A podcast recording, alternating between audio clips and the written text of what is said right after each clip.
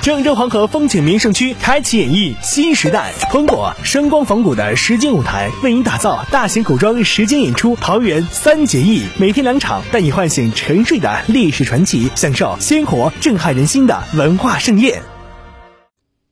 昨天下午，公安部组织河南公安机关将一百三十六名电信网络诈骗犯罪嫌疑人从老挝押解回国，涉及国内多省市区的一千二百多起电信网络诈骗案件成功告破。辛苦了啊！哦，下午四点半左右，随着两架飞机缓缓降落在新郑国际机场，一批涉嫌电信网络诈骗的犯罪嫌疑人被警方从老挝押解回国。国家公安部刑事犯罪侦查局副巡视员郑强，这次行动很成功，一举抓获了一百三十六个犯罪嫌疑人，倒掉了窝点十五处，缴获的涉案资产达到两千一百多万，破获案件一千二百多起，可以说是打了一个大胜仗。今年以来，全国各地连续高发虚假投资类、博彩类电信网络诈骗案件，涉案金额巨大，不法分子以稳赚不赔、低成本高回报的投资赚钱谎言编织圈套，诱使人上当。河南省反电信诈骗总队副总队长岳志凯，我们通俗的称为杀猪盘，前期给你交好友，取得你的信任之后，然后拉你过来投资，上他们的平台，等到你投资比较多的时候，一下把你这个平台封堵，你这个钱也就要不回来了，